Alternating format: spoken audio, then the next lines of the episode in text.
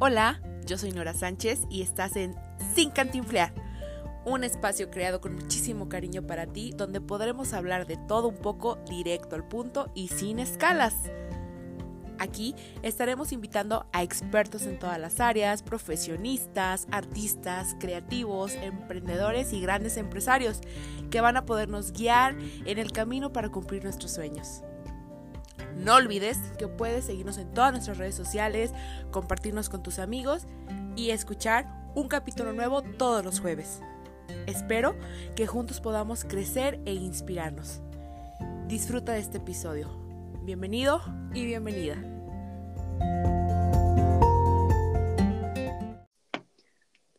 Hello. Hola, ¿listo? Hola, Nora, muy bien. Sí, listo. Muy bien.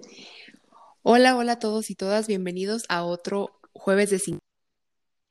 Eh, bueno, el día de hoy y en este mes en especial tenemos episodios muy especiales porque estamos conmemorando el Día Internacional de la Mujer que se conmemora el 8 de marzo. Entonces todo este mes de marzo vamos a hacer pues unos episodios especiales todos los lunes y todos los jueves con invitadas que pues han destacado en diferentes áreas de, de, trabajo y diferentes oficios, profesiones y nos van a hablar un poquito sobre ellas, sobre su crecimiento, pero también sobre pues cuestiones de liderazgo y de emprendimiento y obviamente empoderamiento femenino.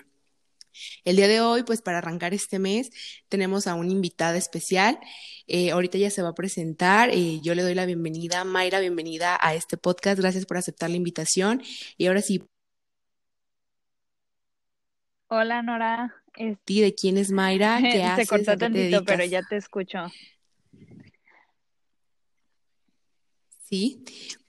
Dinos, Mayra, ¿quién eres? ¿A qué te dedicas? Platícanos un poquito de eh, ti. Yo soy originaria de, pues, de Arandas, Jalisco, y he vivido toda mi vida en, en California y actualmente me dedico a ser actriz. Este es mi profesión, lo que estudié, eh, mi carrera, pues.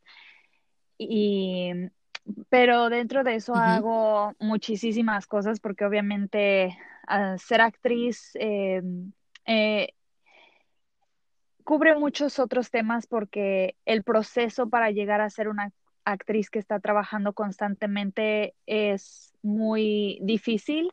Entonces hay así como pues momentos donde no hay tanto trabajo o no hay audiciones o cosas así, entonces obviamente necesitas tener otro medio de pues entrada de dinero, así que he tocado muchos otros puntos de, de trabajo, no nomás actuación, pero obviamente mi meta es llegar a un punto donde no más sea actriz y no tenga que trabajar en otras cosas.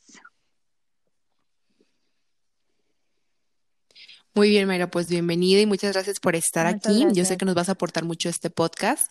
Eh, dinos, Mayra, ¿cómo comienza tu historia? O sea, ¿cómo pues comienza tu sueño yo, de la verdad, este, desde que estaba en la prepa, yo, de hecho, mucho antes, pues, siempre era la niña que me gustaba bailar, este, vestirme de princesa o de pirata, de cualquier cosa. Siempre me gustaba entrar al closet de mis papás y según yo hacer unos personajes y salía y con el cepillo de micrófono y yo actuando, ¿verdad?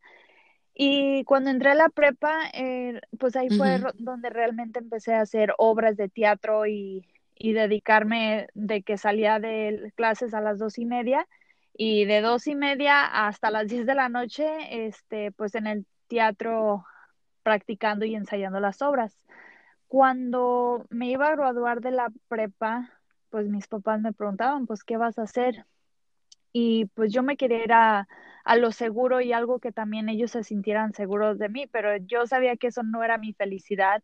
Entonces yo apliqué a las universidades para entrar como veterinaria y fui aceptada con una beca 100%, al cual cuando me aceptaron dije que no, dije que no y dije, ¿saben qué, mamá y papá? No, no puedo hacer esto, yo quiero ser actriz y siento que ahí pues, no sé, la verdad, no sé para otros, pero para mis papás no fue como algo de que, wow, sí, qué padre, mija, este, um, so, les dije que quería ser actriz, eh, apliqué a todas las academias de actuación y entré a una muy prestigiada aquí en Los Ángeles y no tenía dinero para vivir en Los Ángeles. Yo vivía, yo vivía en Ontario, que queda como ahora, ahora 20 minutos de lo que es Hollywood.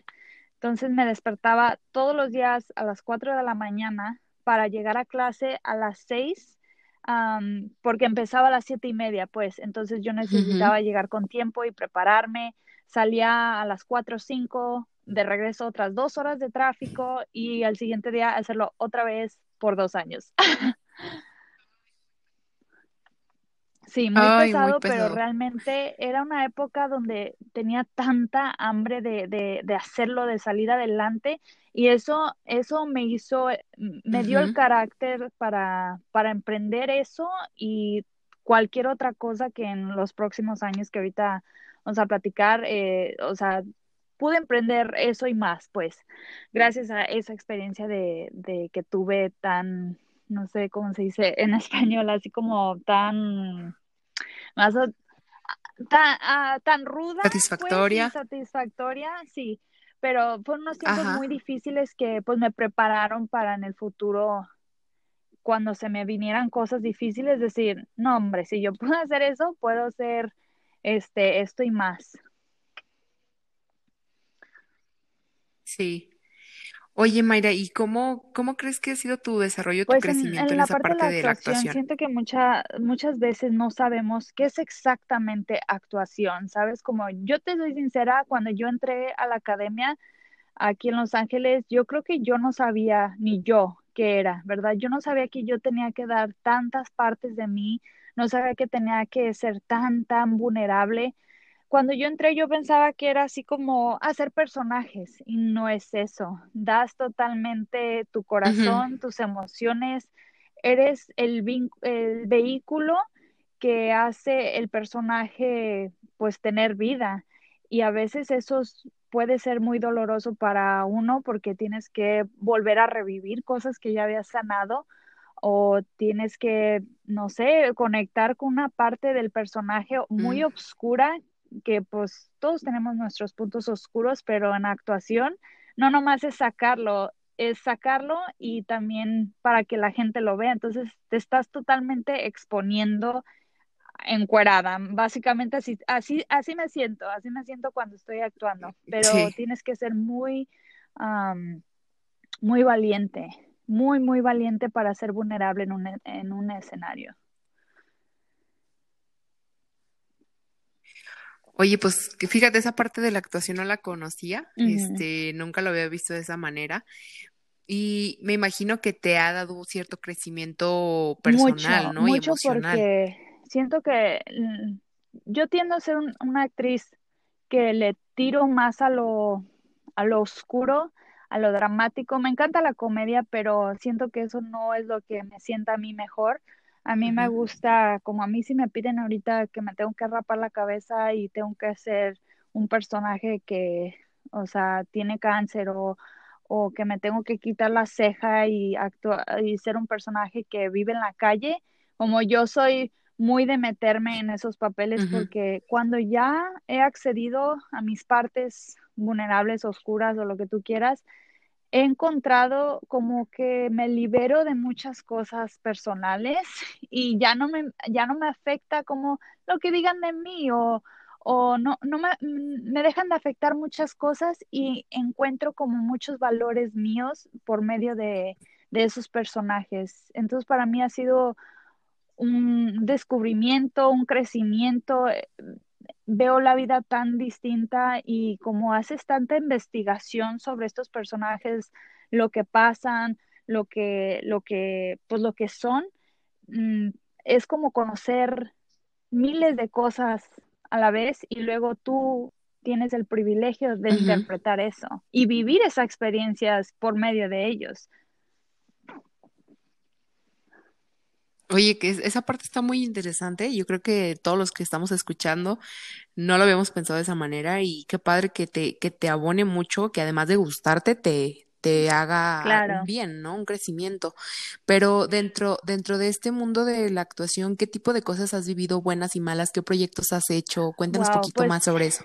Ha habido muchas buenas experiencias, ah, he tenido algunas malas. Gracias a Dios ya estamos en un punto que puedo decir así como después de todo el movimiento que pasó de Me Too aquí en, en Los Ángeles, donde pues salió todo lo de Harvey Weinstein y cosas así de, de, gente en la industria que se aprovechaba de las mujeres y, y pues, o sea, yo estaba en ese punto donde yo, yo tengo hambre, ¿me entiendes? Hambre de, de querer participar en un proyecto, de querer que me escojan, de querer que digan ella y yo, gracias a Dios, no he estado en la situación, bueno, he estado en una situación donde he tenido que decir, yo no me siento cómoda, me voy y me he tenido que salir, sí. pero ya estamos como, ya eso ya no es permitido, ¿me entiendes? Entonces, eh, sí he notado que cuando he audicionado de como dos años para acá, ya hay un respeto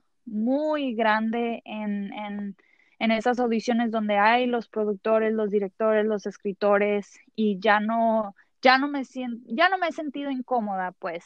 Pero sí. eso diría que es una de las, de las cosas que al principio de mi carrera empecé cuando estaba en la academia. Después de la academia me fui, no me sentía preparada porque eran solo dos años, yo dije, y era un, un programa muy intenso pero yo decía, yo no, yo no estoy lista para ni siquiera llamarme actriz, necesito algo más. Entonces ahí fue donde entré a la universidad y me preparé por otros cuatro años y, me, y me titulé. Y en esos Ah, cuatro años, ajá, en esos cuatro años, este, también me tocó vivir muchas cosas ah, que pues eran muy rudas y, y Créeme, Nora, que he dejado esta carrera como siete veces. Así de decir, ya no, no la voy a hacer más, este, necesito escoger algo y no puedo, no puedo. Y yo les digo a mis papás, les digo a mis familiares, ¿ustedes creen que yo no quisiera poder escoger otra cosa, que no fuera tan difícil para mí hacer esto? Pero no puedo, no puedo y siempre regreso a esto. Y no creo que yo soy la más talentosa, pero sí creo que soy una de las más trabajadoras y siento que eso me ha separado eh, en las audiciones de muchas personas que pues también están persiguiendo lo mismo que yo. Y diario he tenido un dicho que digo, tú puedes ser más talentosa, pero ¿se pueden decir malas palabras aquí, Nora? ¿O cómo? digo, no que Sí, pero digo, sí, güey, tú puedes ser más sí, talentosa sí. que yo, pero si tú y yo nos subimos a una caminadora, por decir, yo voy a morir en la caminadora con tal de conseguir lo que yo quiero. Me vale madre si tú eres más bonita, más talentosa, lo que tú quieras. Si tú y yo nos subimos a una caminadora, yo voy a morir ahí, porque no me voy a dar por vencida y voy a trabajar lo así hasta hasta morir. Entonces, en ese sentido siento que eso me ha ayudado mucho a continuar y es pues una industria muy difícil, muy, muy perfeccionista de que mm, de todo, o sea, te está, estás bajo el, la lupa constantemente de, de tu cuerpo, de tu imagen, de tu talento, de que si eres, de que si esto no, muy flaca, muy mm, mm, peso de más, la cara muy ancha, este, pelo corto, pelo largo, o sea, todo, todo, todo, todo, todo, diario está en la perspectiva de la cámara, ¿verdad? Y también siento que es una industria que todos los días es un rechazo tras rechazo tras rechazo. Esta última semana pasada tuve como cinco o seis audiciones súper grandes, ninguna me dieron. Una tuve una sesión con el productor director, súper bien, todo, Mayra, nos encantaste, eh, estás perfecta para este papel y por algo no sé qué pueda hacer, no me lo dan, ¿sabes? Y Mm. no me, no me toca. Y ¿No te toca? he aprendido, como, ¿sabes qué? Sí, Tal vez no sea el rechazo, simplemente yo no encajo, yo, Mayra, no encajo en esto. Y no puedo dejar, que- no, ya no me lo puedo tomar personal, ¿sí me entiendes? Como ya no puedo dejar que me esté afectando personalmente, Sí. simplemente yo no encajo, pero va a haber un guion donde va a haber un personaje que van a decir, no hay nadie más que pueda hacer esto más que ella. Y pues por más no, Sí. yo siempre tengo la esperanza de que me vale madre cuántos no, yo sé que va a haber un sí. ¿Y qué tal si me rindo antes de que, Sí. qué tal si me rindo y que esa próxima audición que me iban a dar iba a ser el sí? y no puedo, eso no me deja. Sí. Sí, sí, no.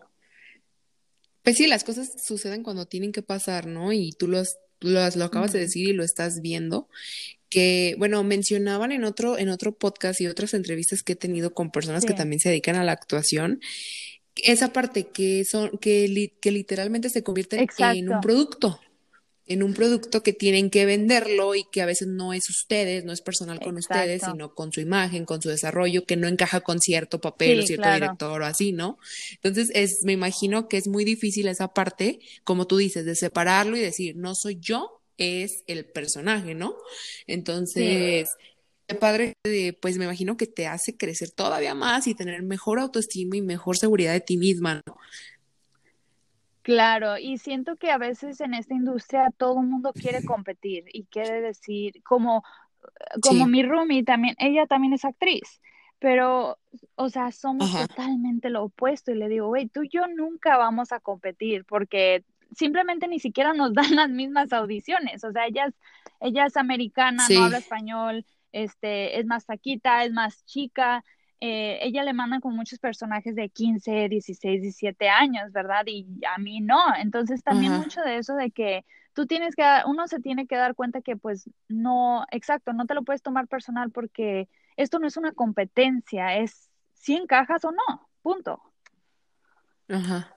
Sí. Oye, Mayra, y dentro de, bueno, comentabas que has hecho muchas otras cosas. ¿Qué otro tipo de cosas has hecho, Mayra? ¿Qué tipo de desarrollo has tenido personalmente dentro de esto? Perdón, ¿me lo puedo repetir? Como que se cortó tantito. Sí, que, es, que ah, dejando de lado la actuación un poquito, eh, ¿qué más has hecho? ¿Qué más ha hecho Mayra este, durante todo este tiempo? Pues, wow, ¿dónde empezar? todo, cuéntanos todo. Mira, yo empecé a trabajar desde los 15 años y medio, trabajaba como, ah, creo que ya en México les dicen cerillos o algo así, cerillitos, en, una, en un supermercado. Y, mi, y mi trabajo era en, embolsar pues el súper, ¿verdad? Sí. Trabajé ahí por un año y medio, casi dos años, y eso estaba en la prepa, ¿verdad? Cuando, pero me enseñó muchas cosas, ¿verdad? Y a la vez viví muchas cosas que en esa edad no me hubiera como gustado porque era pues era muy inocente yo y, no sabía que la gente, había gente que se quería aprovechar de mí o, ¿sí me entiendes? Como, pues uno está chico y yo... Un ambiente diferente, sí. Y luego de ahí, este, en la prepa seguí trabajando, trabajando, fui a la academia, seguía trabajando en, en trabajos regulares, así literal, compañías o tiendas de ropa, lo que tú quieras, ¿verdad? Y fue en la universidad donde me empecé a trabajar más así como de modelo, entonces ahí fue otra cosa que empecé a destacar, lo del modelaje y eso, pero diario me costaba mucho trabajo porque mi cuerpo no era talla cero, ¿verdad? Yo siempre he sido como de, pues más de un poco más musculosa o, o pues tengo más carne, no sé cómo explicarlo, pero no era talla cero, entonces siempre me rechazaban en agencias o no era lo suficientemente alta o cosas así. Eh, entonces modelaba, nomás podía modelar para lo que se llama print, que es fotografías, ¿verdad? Y después de la universidad, eh, cuando me gradué, pues yo estaba, conseguí, tuvimos un show donde todos los agentes de Los Ángeles vienen a verte y los managers, y pues ellos deciden si te quieren firmar o no yo fui una de las dos personas de mi clase que firmaron y desde ahí pues yo dije, no hombre, yo, yo con ya representación, yo ya voy a poder, you know, empezar a trabajar como actriz. Pero pues necesitaba algo que me iba a pagar los, los biles, como dicen acá en Estados Unidos. Entonces empecé a trabajar para un dealer, un, ¿cómo se dice? Una, una agencia de carros, ¿verdad? Donde pues yo notaba que yo sabía como cómo moverme en ese ambiente, cómo vender, cómo, pues soy actriz, ¿sabes? A veces hasta me siento mal porque digo, no, hombre, les echaba un rollo y me, o sea, me, compraban carros a lo, o sea, mucho porque pues los convencía o convencía a la gente pues de, de, de, comprar y me fue muy bien, me fue muy bien, gracias a Dios. Y ese trabajo me permitía, o sea, a mí me llegaban audiciones Y yo en el trabajo me iba a la audición y regresaba y mi patrón, ah, no te había visto, ¿Cómo, ¿dónde andabas? Y yo le decía, oh, andaba allá arriba en el estacionamiento enseñándole unos coches a unos clientes. Ni madre, yo andaba literal en el centro de Los Ángeles o en, en Hollywood o en Santa Mónica, donde, donde fuera mi audición, este, me, me permitía eso. Y un día me descubrió. Y pues le dije, obviamente cuando yo estoy aplicando a un trabajo no digo que soy actriz, porque no sé, pero hay un estigma y, y luego, luego dicen, ay, ¿y en qué has estado? ¿Y en qué has salido? ¿Y qué proyectos has hecho? ¿Verdad?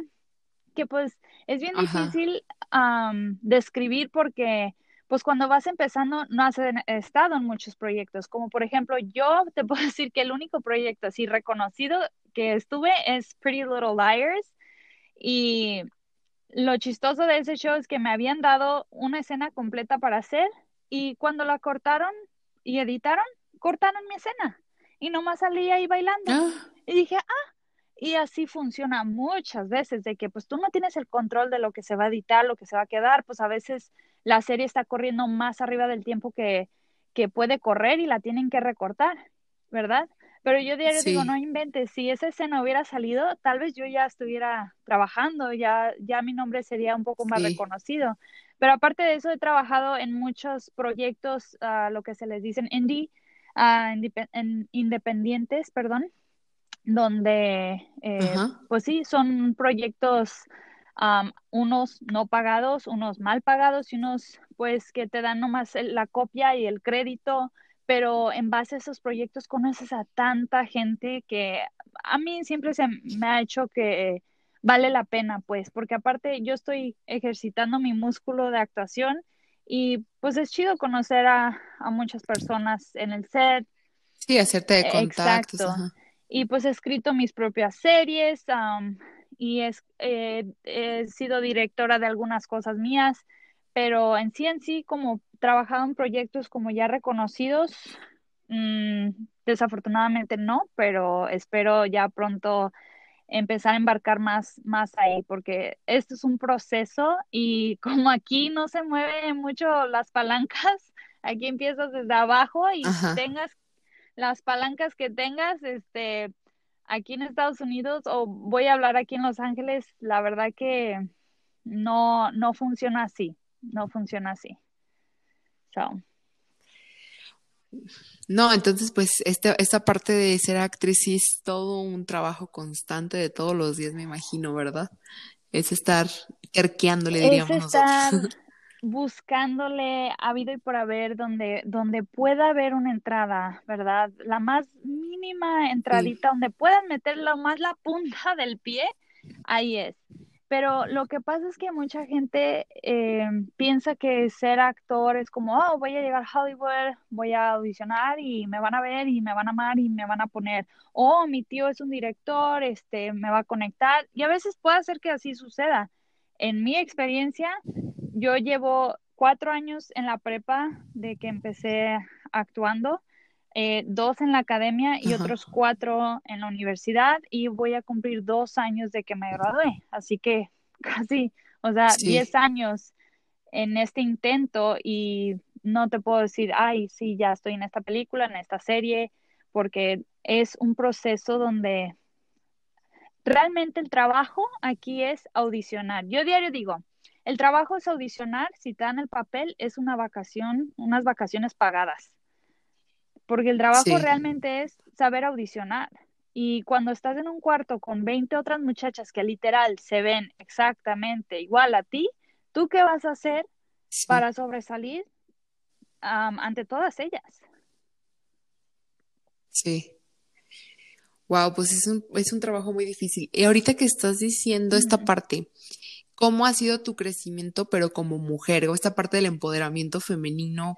¿Qué te has tenido que enfrentar tú, sobre todo en un medio así como el que nos platicas? Más que nada he aprendido a decir que no, porque me han mandado audiciones de que, mm, pues para hacer la chacha, porque soy mexicana, y digo, no, no voy a hacer esos papeles, porque una mujer mexicana es mucho más que los estereotipos que nos quieren pintar diario, o sea, no se cansan de pintarnos en estereotipos o de ser la reina de, o la reina, la, la esposa de un narcotraficante, o sea, tipo la reina del sur, que claro, son papeles chingones. ¿verdad? Pero y no, no, no estoy diciendo que voy a decir a no a todos, pero sí teniendo que decir a no a papeles o oportunidades que tal vez yo digo, vean, tal vez si las hubiera tomado ya hubiera, ya hubiera estado un poco más avanzada, pero digo, a ver, voy a, voy a realmente sacrificar mi dignidad o voy a poner en juego mis, mm, mis valores solo por querer la, la luz de ser una estrella. No, porque yo no estoy en esta industria porque yo quiero ser famosa o porque yo quiero ser una estrella. Yo estoy en esta industria porque yo quiero representar a la mujer mexicana de formas que no la han visto en la televisión. Tipo, como yo, yo admiro el trabajo de Isa González y ella es una de las que está trabajando mucho en esto, como en su película que acaba de salir de Netflix. Es realmente el primer papel donde vemos a Isa hacer un, desarrolla un papel que ni siquiera tú, nadie va a saber si es mexicana o, si me entiendes, como es un papel donde es neutral, es neutral, pero nos está representando en unas formas muy bellas en, en, en, pues en el cine, ¿verdad? Y yo estoy atrasito de ella en ese aspecto, de que suficiente de estar sexualizando tanto a la mujer mexicana y de que es, de que es así como, pues sí, un icono sexual, como hemos visto a Salma Hayek o cosas así, como tenemos mucho más que eso, somos más inteligentes, tenemos más cosas por ofrecer. Hay que demostrar estos lados de, la, de las mujeres mexicanas, no nomás lo, lo sexual y la belleza. ¿Sí, sí me doy a entender? Sí, sí, el potencial, sí, todo El, poder de desarrollo que tiene una mujer. Ya, de que somos maestras, de que somos ingenieras, astronautas, de que somos deportistas, este, nutriólogas, o sea, todo, todo. Pero aquí no sé por qué tienden como a encabezar a la mujer mexicana como la chacha, como la querida, como la, la, la narcotraficante, como esos estereotipos que ya, o sea, yo también quiero poner de mi parte, contribuir para que no se eliminen, pero que se expanda más allá de eso. Sí, sí, totalmente de acuerdo. Oye, ¿y qué, qué, puedes decirle a todas esas personas que tienen ganas de iniciar un proyecto o que tienen ganas de desarrollarse en la actuación o a todas esas mujeres que te están escuchando que quieren esa parte de ganar seguridad, de estar tan seguras de sí mismas como tú lo dices, como tú dices, yo sé decir que no. ¿Cómo, qué consejo le puedes dar o qué les puedes decir para que logren esta parte? Pues mira, yo siento que primero voy a hablar de la primero voy a decir de que si tú tienes un sueño, sea lo que sea, sea ser actriz, sea ser doctora, sea lo que sea, y es tú, tú te pones a pensar, a ver, aparte de esto, ¿qué otra cosa podría hacer? Y si tienes una respuesta, haz, haz lo segundo, o sea, haz, haz lo otro que dijiste, ¿verdad? Pero si no tienes una respuesta, ese es tu llamado, ese es tu propósito, ese es, ese es el sueño que tienes que perseguir con todo, sin importar que a tus papás o que a fulano, perengano no le guste o no le parezca. ¿sabes? Porque yo, yo, pues, en mis papás, gracias a Dios, wow, yo, yo no me canso de platicar de mis papás. Siento que son una, una pareja mexicana así ejemplar, porque ellos no, no fue que no les haya gustado mi decisión, fue algo difícil para ellos al principio, pero no tienes una idea de cómo me han respaldado y me han empujado y me han, no, no, no, ellos, ellos aparte que pues es una carrera muy difícil, ellos siempre me han apoyado. Y no todos tienen el lujo de que sus papás los apoyen tal vez como a mí, pero eh, yo los hice creer. Y yo hice que toda la gente alrededor mío me creyera. Y la que no, pues se queda fuera, punto y se acabó. Entonces, sí. y en el aspecto de, de como seguridad propia, no siempre fui así, no siempre fui segura de mí misma y más cuando empecé en esta industria, o sea, yo pasé por etapas donde tenía, bajaba mucho de peso, no comía eh, y otras etapas donde comía de más, no sabía controlarme porque no tenía una relación sana con, con mi alimentación, porque estaba diario bajo del ojo de que tengo que estar flaca, tengo que estar más así, tengo que estar más fit, lo que tú quieras. No siempre fui segura como ahorita lo soy, pero en ese transcurso aprender a decir que no, voltearme a ver en el espejo y decirme, ok, esto es lo que tengo y mi cuerpo no representa quién soy yo como Mayra. No es mi cuerpo no representa mi personalidad. Y cuando empecé como a a veces aquí me dicen, "Eres muy mexicana." Y luego voy a México y allá en México me dicen, "Eres muy americana." Y digo, bueno, no quepo ningún pinche lado, ¿sabes? Así como me sentía, pues ni de aquí ni de allá. Y dije, Sí. pues así yo no voy a poder. Y entonces empecé como a soltar un poco como como de preocuparme lo que otra gente quiere ser y enfocarme en lo que yo quiero ser. Sí. Y cuando pones, cuando quitas la atención de la gente y la pones en ti misma, yo siento que es una de las cosas que más me ha ayudado a transformarme y encontrarme a mí misma. ¿Qué es lo que yo, Mayra, quiero? ¿A quién le va a afectar? Ok, tal vez a mis papás, tal vez a mi, mi relación con mi novio, pero esto es lo que yo realmente quiero, sí, y voy por él. O voy, voy por eso que es. Muchísimas gracias, Mayra, por eso. Este, gracias por tu plática, por tus palabras. La verdad nos dejas, yo creo que mucho a todos de, de reflexión. Espero que Y sí. no sé si tú quieras agregar algo más. No sé si quieras mencionar algo más. Ay, se desconectó esto, Nora, perdón. Sí, no te preocupes. No sé si quieras agregar algo Oh, más wow. antes Pues de de hecho finalizar. tenía, había hecho una encuesta en mi Instagram de, y de preguntándoles pues qué les, eh, les gustaría escuchar.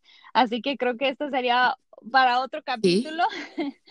Ah, sí, muchas tuviste muchas de, respuestas. más que nada de crecimiento, de crecimiento personal, pues, y, y que de hasta dónde me gustaría llegar con, con mi carrera, ¿verdad? Y como te dije, a mí me gustaría llegar eh, pues a un punto donde puedo ser la representación de, de una mujer mexicana que no tiene esos estereotipos que, que nos tratan de poner y pues luchar, luchar con todo lo que tengas por ese sueño. Tenemos solamente una vida. ¿Por qué no vas a querer ir Sí, tras todo lo que tú sueñas? ¿Por qué no vas a querer este intentarlo hasta donde puedas, verdad? Y yo me gusta entretener, voy a, voy a dejarlos con esto. A mí me gusta entretener el pensamiento de que sí va a funcionar, de que sí lo voy a lograr, de que mis metas se van a hacer realidad, en vez de diario estar como, ¿cómo se dice? Second guessing, así como que eh, dudando, dudando. So, entre- en- sí. entretener ese pensamiento que sí va a funcionar. Pues sí, definitivamente hay que, hay que pensar positivo. Creo que sí es cierto. A veces eh, nos centramos en lo negativo y dicen que pues lo que piensas lo atraes, ¿no? Entonces, sí. Muchísimas gracias, Mayra, por aceptar esta invitación, por inaugurar el mes de la mujer con nosotros. Gracias por, gracias por toda esta parte de, de, de mostrarnos seguridad, autoestima, amor propio, toda esta parte del empoderamiento femenino. Te agradezco el estar aquí y les agradezco a todos y todas las que nos escuchan cada semana y que este mes en especial los invito a compartirnos para llegar a todas esas mujeres que necesitan escuchar a estas mujeres exitosas. Y bueno, pues de mi parte ha sido todo. Muchas gracias Mayra, y espero muchísimas que les haya gracias. gustado y que pues algo positivo se, se hayan llevado de esto. Muchas gracias. Muchas gracias y nos vemos el lunes con un episodio especial aquí por Spotify y el próximo jueves con otra gran invitada. Esto fue Sin Cantina.